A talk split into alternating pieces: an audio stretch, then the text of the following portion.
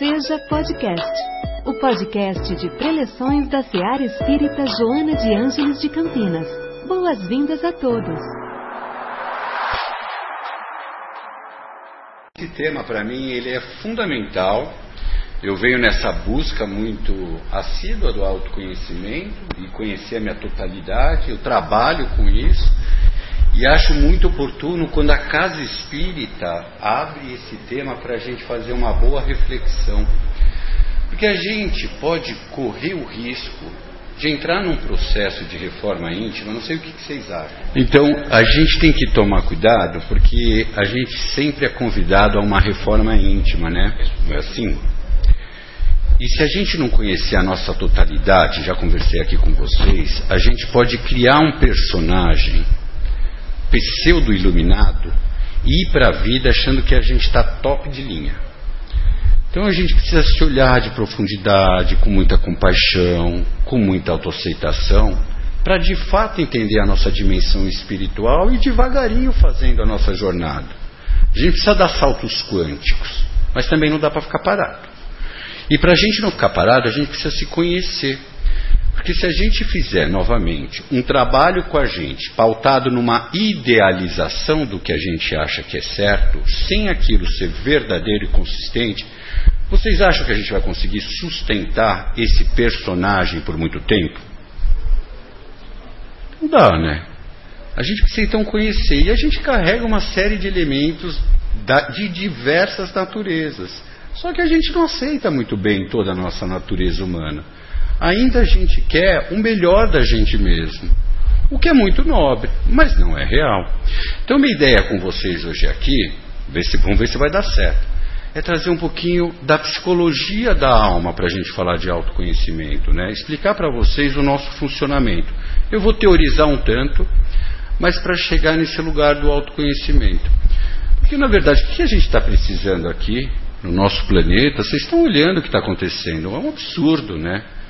Todo esse movimento contra um lado de oposição, não tem aceitação. Você não precisa, na verdade, nem aceitar e não é nem respeitar, é permitir que a oposição ela também tenha sua fala, porque a gente tem antagonismos dentro da gente e a gente não aceita isso nem dentro da gente. E quanto mais a gente está olhando isso para fora, a gente está tentando exterminar tudo que é oposto. Então, a ideia nossa aqui hoje é falar, conversar um pouquinho dessa psicologia da alma e mostrar para vocês que o mundo está precisando de amor. Isso é óbvio. Mas para a gente chegar nesse lugar, é só o autoconhecimento. Por incrível que pareça, a gente precisa do autoconhecimento para lidar com as nossas questões, com o nosso medo, com a nossa raiva com tudo aquilo que, não, que impede a gente de amar verdadeiramente. Porque a gente tem muitas defesas contra o amor, porque a gente tem dor nesse lugar. Então a gente não se entrega para um amor verdadeiro, porque tem muitas questões sombrias dentro da gente que ainda não foram trabalhadas. E quanto mais eu for para a vida, né, na idealização de alguma coisa que seja muito aceito socialmente, seja num contexto religioso, eu vou deixar de olhar para mim. Então eu vou ter que ter uma verdade, uma boa conversa comigo mesmo para olhar o meu profundo, o meu interno, aquilo que muitas vezes é disfuncional. Mas eu já falei para vocês, não existe doente mais incurável do que aquele que não conhece a sua própria doença. Então vamos, vamos conhecer, e vamos conhecer com calma, de uma forma homeopática. Ninguém precisa dar um salto quântico, mas ninguém precisa ficar parado. Agora, uma palavra-chave para a gente fazer esse processo de autoconhecimento, eu já falei aqui. Quem é que lembra? Pelo jeito, ou vocês não estavam, ou a minha fala foi muito ruim, também pode ser. Mas a gente precisa de autoaceitação. Enquanto a gente não olhar para a gente aceitando tudo que a gente carrega na nossa natureza, pode ser que a gente saia pela marginal criando uma jornada um tanto falseada para a gente mesmo e para o mundo. E o mais importante, para a gente mesmo. Então eu vou trazer um pouco das estruturas do nosso psiquismo. Olha só a dificuldade que eu vou fazer aqui. E também a, a estrutura espiritual. E como que o autoconhecimento ajuda nesse fluxo de comunicação. Então eu vou começar a falar para vocês sobre o psiquismo humano. Se tiver muito chato, vocês me chamam a atenção, a gente muda, a gente começa a falar de outra coisa. Mas o que, que é o psiquismo? O que, que, o que, que compõe essa estrutura do, do indivíduo? Vocês sabem?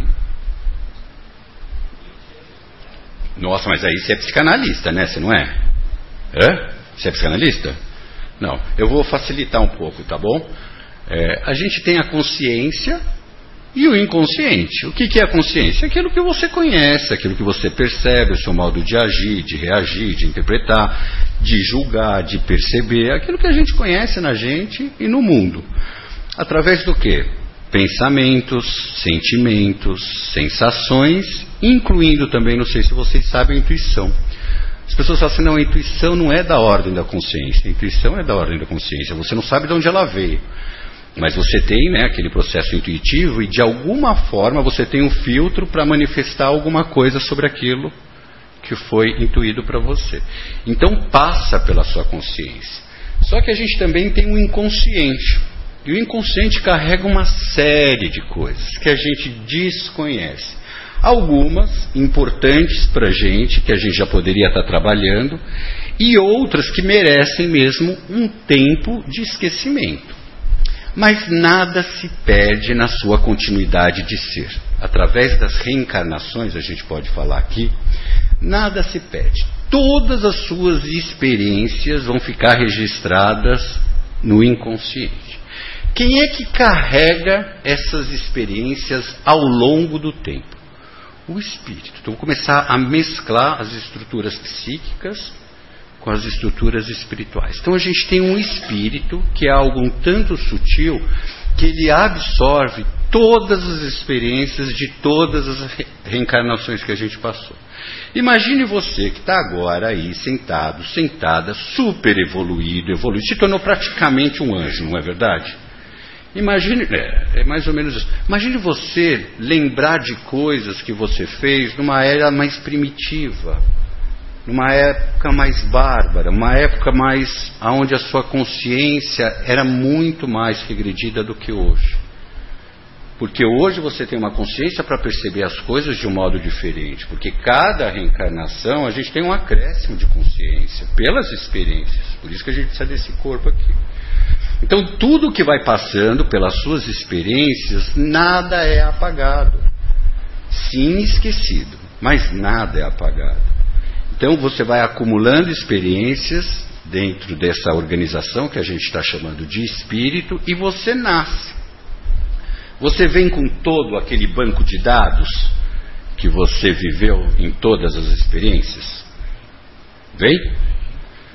Não. Você vai vir com algumas coisas e tem uma comunicação com esse lugar. Tem uma comunicação, mas ela não é uma comunicação tão clara e tão direta como a gente conhece pela consciência. Quando a gente nasce, a gente vai precisar de um corpo. Então, outra estrutura para a gente viver e reencarnar, além do espírito, é o nosso corpo. E o nosso corpo, ele tem uma outra densidade. E o espírito, essa sutileza. Falando muito tecnicamente, mas vai dar certo.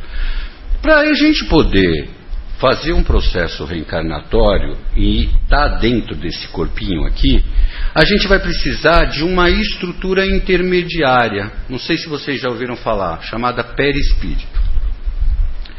E essa estrutura, é, que a gente está chamando de perispírito, que a doutrina chama de perispírito, ela carrega para a gente a consciência. Então ela vai filtrar todo aquele arsenal que a gente tem no inconsciente, que a gente carrega no, pelo espírito, vai filtrar aquilo que é necessário e importante para a nossa reencarnação. E vai moldar todos os contextos dessa vida que a gente está vivendo, incluindo o nosso corpo. Então é mais ou menos assim. O espírito carrega a somatória das nossas experiências nessa continuidade de ser, nas reencarnações. Ele passa né, para para essa estrutura chamada perispírito, somente aquilo que você vai precisar para essa reencarnação. E aquilo vai criar um molde, inclusive físico, para você ter um corpo exatamente aquele que é necessário para essa vida. Quando você desencarna, você adquiriu mais consciência, adquiriu? A gente espera, sim, né? Aí você é como se você atualizasse esse HD. Atualizou o HD, isso vai para o perispírito, o perispírito acumula esses registros no espírito. Quando você vai reencarnar, tudo, todo esse HD é como se fosse, não é despojado, como que a gente fala? Descarregado. Essa é a palavra que eu queria. É descarregado aqui no, no espírito, então acumula-se experiências e esse HD ele fica somente com aquilo que for necessário e importante para essa reencarnação. Mas o inconsciente está lá. O inconsciente existe. E ele tem uma comunicação. Não é que o espírito não reencarna, né? Cadê o espírito? Só é um corpo e um perispírito. É tudo junto.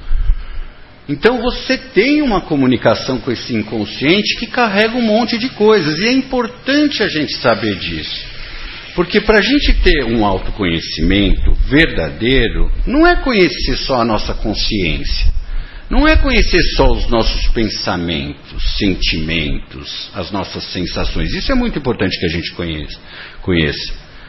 Mas é conhecer o para que essas coisas se desenrolam dessa maneira. E tem muita coisa, muitos gatilhos no inconsciente que a gente não conhece. O que, que o inconsciente carrega? Ele carrega toda a nossa história e carrega algumas memórias que a gente. Eu, não dá nem para chamar de memórias, mas eu vou falar lembranças que são esquecidas. Porque é difícil a gente tomar contato com coisas que a gente fez em outras épocas, porque a gente tem uma consciência agora. O inconsciente carrega também aquilo que não está pronto, ainda não está amadurecido para um trabalho e uma elaboração da consciência. Então precisa, olha como é um mecanismo também protetivo para a gente, de proteção. Está muito técnico? Estão entendendo? Está fácil. Então, e aí tem vários registros que a gente ainda não tem preparo para entrar em contato. Então eles ficam aguardando o momento correto para que venha para nossa consciência e a gente possa elaborar. Mas o tema da nossa palestra aqui do autoconhecimento, que faz parte do livro, é falar daquilo que a gente reprimiu ao longo do tempo, as nossas sombras. Por algum motivo, a gente não achou aquilo compatível com, com o que a gente acha ideal. E a gente vai guardando, passa pela consciência, em alguma forma, e a gente fala, não, eu não quero, e a gente guarda. E vai guardando essa somatória de conteúdos que precisariam ser elaborados. Quais são esses conteúdos? Tudo aquilo que a gente repreende, tanto no outro quanto na gente mesmo. Desejos, culpa, raiva, dor, sofrimento, tudo aquilo que a gente não quer olhar para criar um personagem mais adaptado para a sociedade. Enquanto a gente não olhar para essas coisas com muita clareza, entender de onde elas vieram, porque não é só o que aconteceu comigo nessa vida. É a somatória de experiências que aconteceram comigo ao longo do tempo. E eu preciso entender as dores que eu carrego, as dores da minha alma. Eu preciso entrar em contato com isso, mas eu sei que é um sofrimento a gente entrar em contato com muitas das nossas dores. Mas vocês acham que dá para a gente colocar debaixo do tapete e bora para a vida? Vocês não acham que essas coisas cutucam a gente através dos relacionamentos? Quando você vê, você está atuando um aspecto seu nas relações com outras pessoas, principalmente as mais próximas.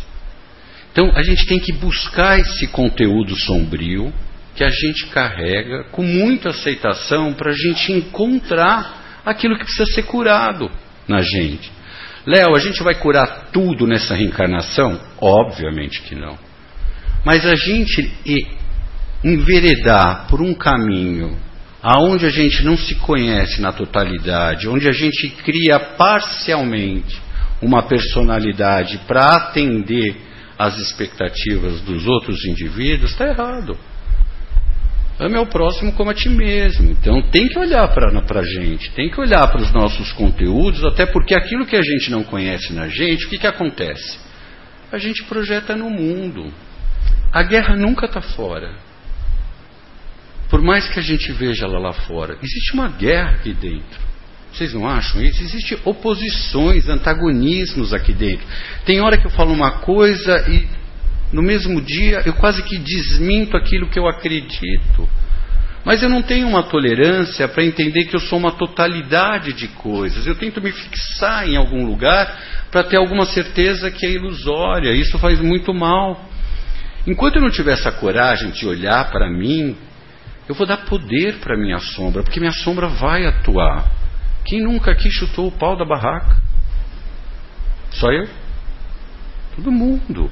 Porque às vezes é alguma coisa que a gente tentou engavetar, que a gente não deu uma vazão para o autoconhecimento verdadeiro, olhar a nossa realidade, e de repente a gente foi pego de surpresa, atuando alguma coisa que a gente nem conhecia na gente. Você já teve essa experiência? De, de, ter uma manifestação, você fala assim, meu Deus, eu nem sabia que eu carregava isso dentro de mim, eu nem sabia que eu tinha esse comportamento.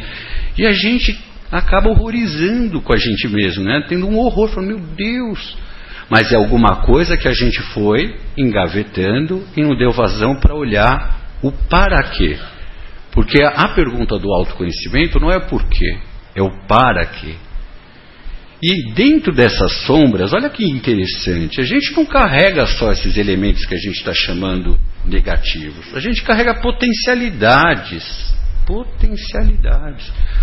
Que muitas vezes também a gente guardou nesse local porque a gente achou que não tinha valor.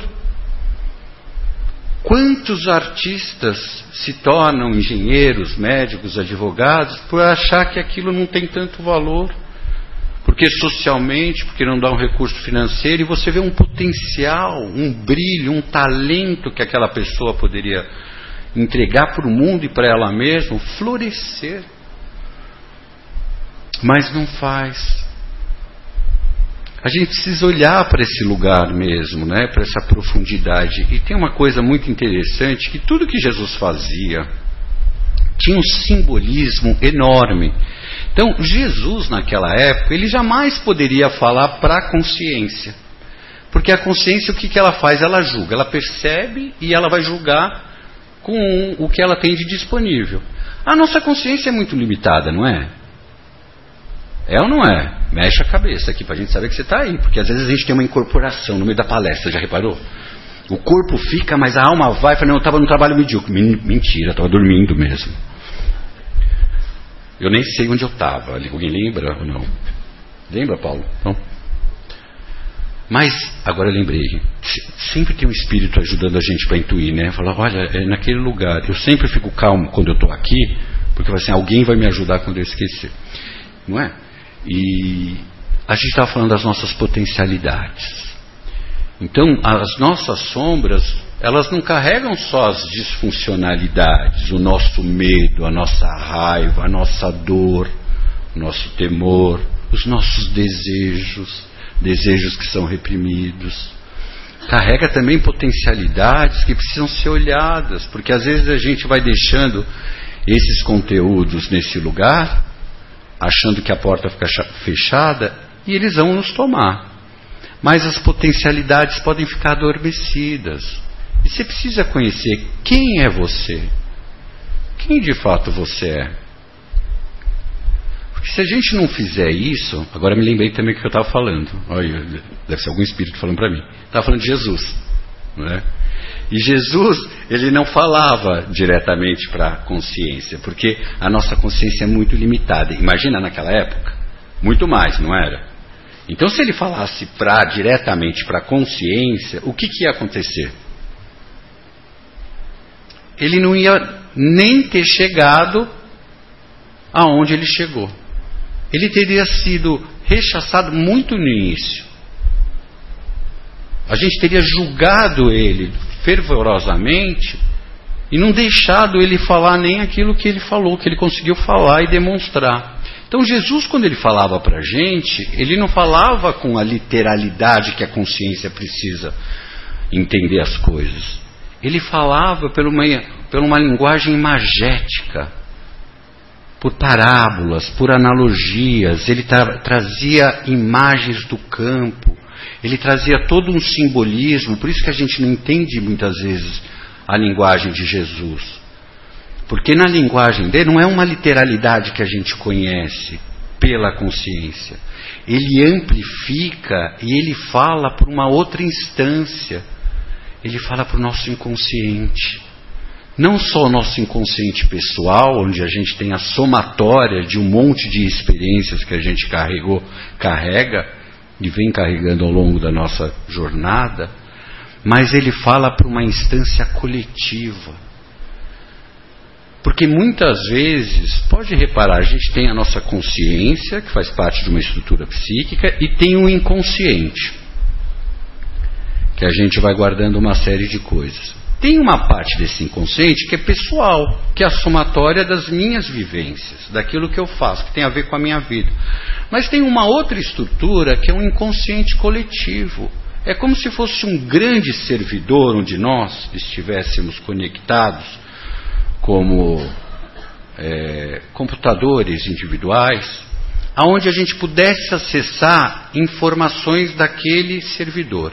E aquele servidor carrega a história da humanidade. Não é a tua história, a minha história, é a história da humanidade desde sempre. Então, imagina a quantidade de informações que tem lá. Tem tudo. Do que é ser humano, de qualquer item da nossa personalidade ou comportamento. E muitas vezes, pode reparar, que às vezes a gente acaba atuando alguma coisa que a gente nunca teve contato antes. Então é uma outra estrutura que você às vezes acessa sem saber que você acessa. Porque se você não sabe alguma coisa, vou falar uma coisa muito hipotética, mas vocês vão entender o que é isso. Uma mãe não precisa e não, e não precisaria ter tido a experiência com uma outra mãe para exercer, exercer a maternagem. Precisaria? Sei que é muito hipotético isso que eu estou falando, mas é como se constelasse, a hora que aquele bebê nasce, constela para ela uma maternagem. E ela nunca aprendeu. Da onde que vem aquilo? A instinto. Sim, mas o que, que são os instintos se não são programações do nosso corpo para tornar a vida sobrevivível? E da onde que a gente busca esse lugar? É aleatório? Está dentro da gente? Então, só para a gente organizar mais essa psicologia da alma, quando a gente fala em psiquismo, tem a consciência, tem o inconsciente, que é parte pessoal, e uma infinitude, que não tem uma dimensão precisa, de tudo que é ser ser humano, no inconsciente coletivo. Então, Jesus, quando falava para o público, né, para os públicos, ele falava para o inconsciente coletivo.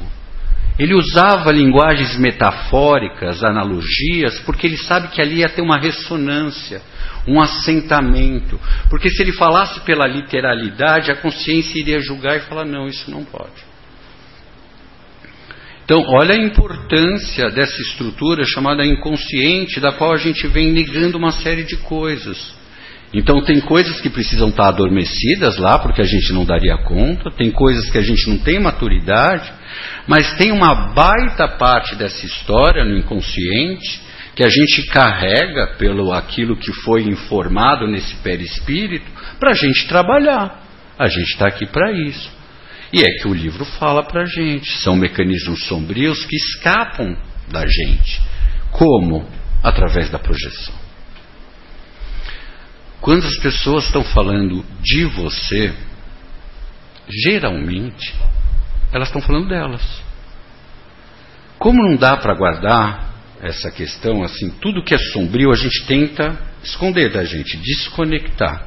Como não dá para a gente fazer isso, o que, que acontece? Aquilo precisa ter uma vazão para a gente entrar em contato com aquilo. Como a gente às vezes não quer fazer um processo de autoconhecimento, uma boa reflexão da gente, essas coisas são apresentadas para a gente na relação com o outro. Aí a gente fica julgando, tá, tá, tá, tá, as pessoas de elementos que são da nossa natureza. Não que eu sou aquilo tudo que eu julgo, porque não é assim também, né? Tem coisas que eu não gosto, coisas muito hediondas, então, ah, eu sou isso. Não, a gente não gosta mesmo. Mas tem temas, pode reparar, muito específicos na vida de vocês que a gente fica enganchado. Quando a gente começa a reconhecer de uma forma exagerada no outro alguma coisa específica, a gente tem que olhar para a gente. Ah, aquela pessoa invejosa. Nossa, mas você viu, eu subi aqui, aquela pessoa deu uma olhada. Ah, tá olho gordo em cima de mim. Ah, não sei o quê. Não é assim? Espírita gosta de olho gordo. A gente gosta de falar que está pondo olho gordo na gente. Né? A gente fala assim. Faz uma dieta para esse olho. Para com isso. As pessoas acabam projetando aquilo que elas não dão conta. Isso necessariamente não é ruim.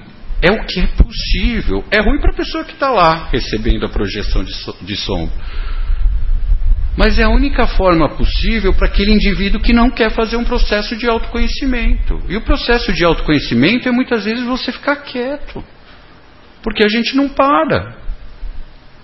Dá um tempo para você, não ficar tanto nessa vida compartilhada de forma automática e vir para esse mundo interno, profundo, recontar a tua história, mas com muito amor e compaixão por você. E não olhando para você tudo que você fez e não gostaria de ter feito, ou tudo que você não fez e gostaria de ter feito, também recriminando. Porque cada vez que você entrar em contato com um elemento teu da sua natureza que você não gosta e ter um julgamento como esse, o que, que vai acontecer? É? Vai se sentir mal e vai guardar de novo. Então esses elementos nunca são elaborados.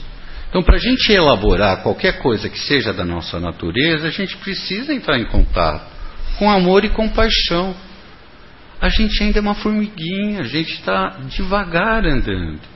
A gente que acha que a gente está iluminado. Às vezes parece que a gente está mais próximo dos macacos do que dos anjos, não parece? Vídeo que está acontecendo aí no mundo.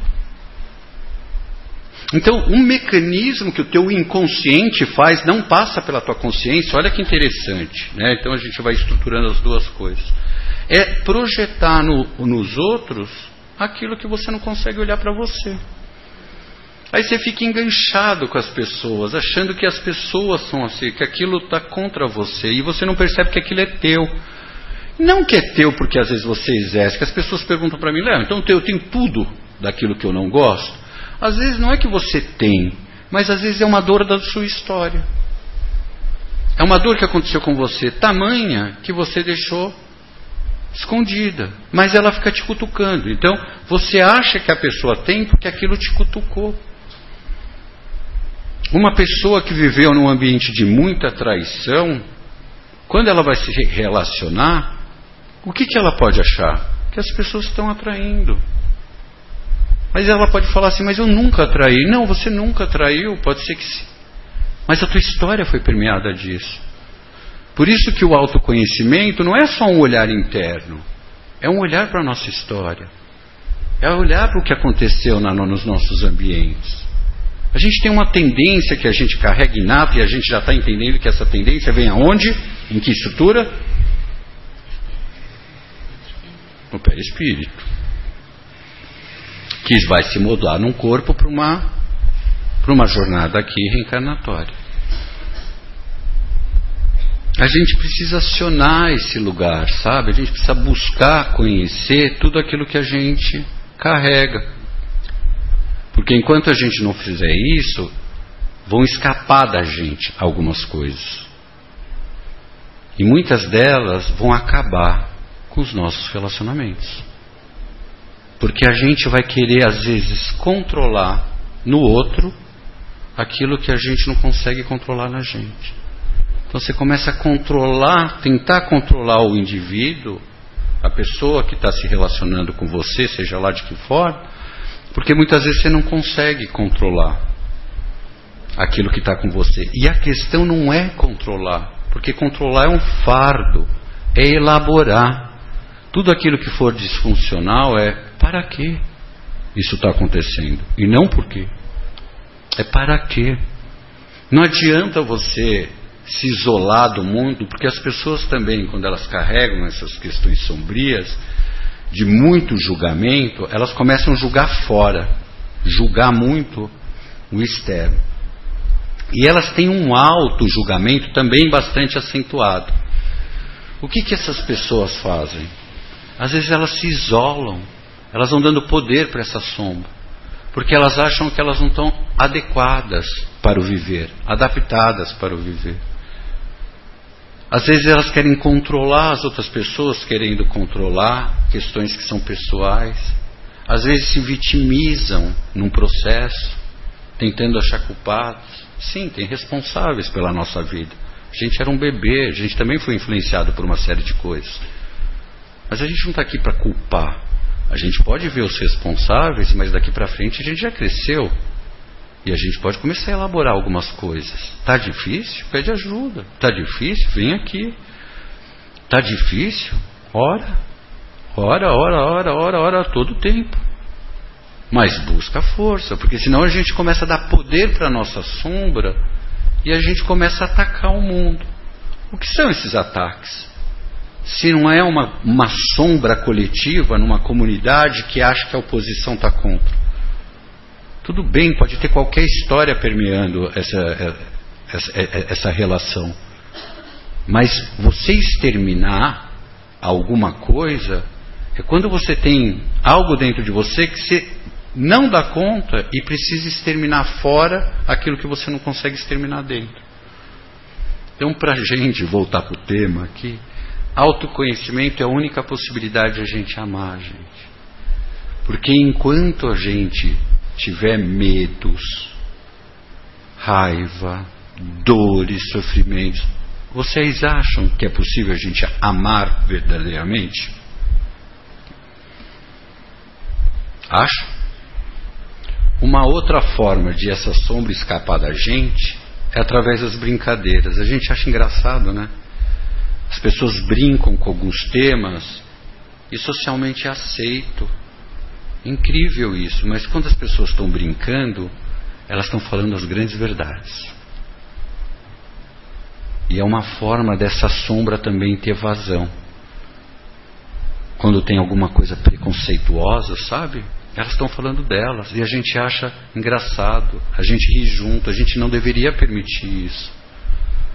Vocês já repararam como as questões de sexualidade elas permeiam a boca do povo? Meu Deus, as pessoas ficam preocupadas quem se relacionou com quem, de que forma, que formato. Por que, que acontece isso, gente? Só acontece isso porque a gente tem muito mal integrado à nossa própria sexualidade. Porque é impossível você achar tanta coisa ruim fora se dentro de você essas coisas estão bem estabelecidas. Pelo amor de Deus, o seu irmão veio para amar independentemente do formato do amor. Vamos parar com coisas que a gente estabelece através de uma consciência ainda muito regredida e dizer que esse é o certo esse é o errado. Quanto mais a gente tiver nesse julgamento de certo, de errado, não adotar uma postura de que pode ser isso e pode ser aquilo, antigamente é ser ou não ser, né? Assim? Era, era a questão, não é mais a questão. Agora a questão é ser e não ser. O que, que é isso? É poder olhar para a tua totalidade, para os teus antagonismos, para os teus medos. Porque quanto mais rigidamente você se unilateralizar para tentar escapar do que você é, mais você vai atacar o próximo. Faz sentido para vocês isso? Quanto tempo eu tenho mais? Porque eu sempre passo. Está bem em cima. Está bem em cima. Queridos, eu vou terminar com um poema do Oswaldo Montenegro, que é lindo. É lindo, né? A metade. Posso falar? Queria muito trazer para vocês, eu não enxergo, então pode ser que eu erre. Olha, está arrepiada, não é? É lindo, né? Porque ele fala um pouquinho disso para a gente, do autoconhecimento, de autoaceitação. Queridos, se essa psicologia da alma que eu falei aqui ficou difícil, não liga para isso. Sai daqui hoje com uma proposta de olhar para você. De olhar para você com mais amor e compaixão. Só isso. Essa é a mensagem de hoje. Autoconhecimento não é nada mais do que a gente se olhar para elaborar. Se você ficar no critério de julgamento, essas coisas jamais poderão ser elaboradas na tua vida. Deus tem maior paciência com a gente. É a gente que está impaciente com a gente mesmo. Pega leve. Para de se chicotear. Para de achar que você está pronto. A gente está no caminho da prontidão, mas longe de estarmos prontos. Ler. Hein? Que a força do medo que tenho não me impeça de ver o que anseio. Que a morte de tudo em que acredito não me tape os ouvidos e a boca, pois metade de mim é que eu grito e a outra metade é silêncio. Que a música que ouço ao longe seja linda ainda que tristeza. Que a mulher que eu amo seja para sempre amada, mesmo que distante, pois metade de mim é partida, mas a outra metade é saudade. Que as palavras que falo não sejam ouvidas como prece nem repetidas com fervor, apenas respeitadas como a única coisa que resta a um homem inundado de sentimentos, pois metade de mim é o que eu ouço e a outra metade é o que calo. Que a minha vontade de ir embora, embora se transforme na calma e paz que eu mereço, que a tensão que me corrói por dentro seja um dia recompensada, porque metade de mim é o que eu penso e a outra metade é um vulcão. Que o, que o medo da solidão se afaste e o convívio comigo mesmo se torne ao menos suportável. Que o espelho reflita meu rosto num doce sorriso que me lembro ter dado na infância, pois metade de mim é lembrança do que fui e a outra metade eu não sei. Que não seja preciso mais do que uma simples alegria para me fazer aquietar o espírito e que o seu silêncio me fale cada vez mais, pois metade de mim é abrigo e a outra metade é cansaço. Que a arte me aponte uma resposta, mesmo que ela mesma não saiba, e que ninguém a tente complicar, pois é preciso simplicidade para fazê-la florescer, pois metade de mim é plateia e a outra metade é canção. Que a minha loucura seja perdoada, pois metade de mim é amor e a outra metade também. No final, a gente é só amor, mas existe ainda uma jornada para a gente chegar lá. Vamos com calma, vai, mas vamos firmes, tá bom? Em nossa célula de amor sua presença é sempre bem-vinda. Acompanhe também nossas atividades nas redes sociais. Acesse arroba Seja CPS. Afinal, sua participação faz a SEAR acontecer.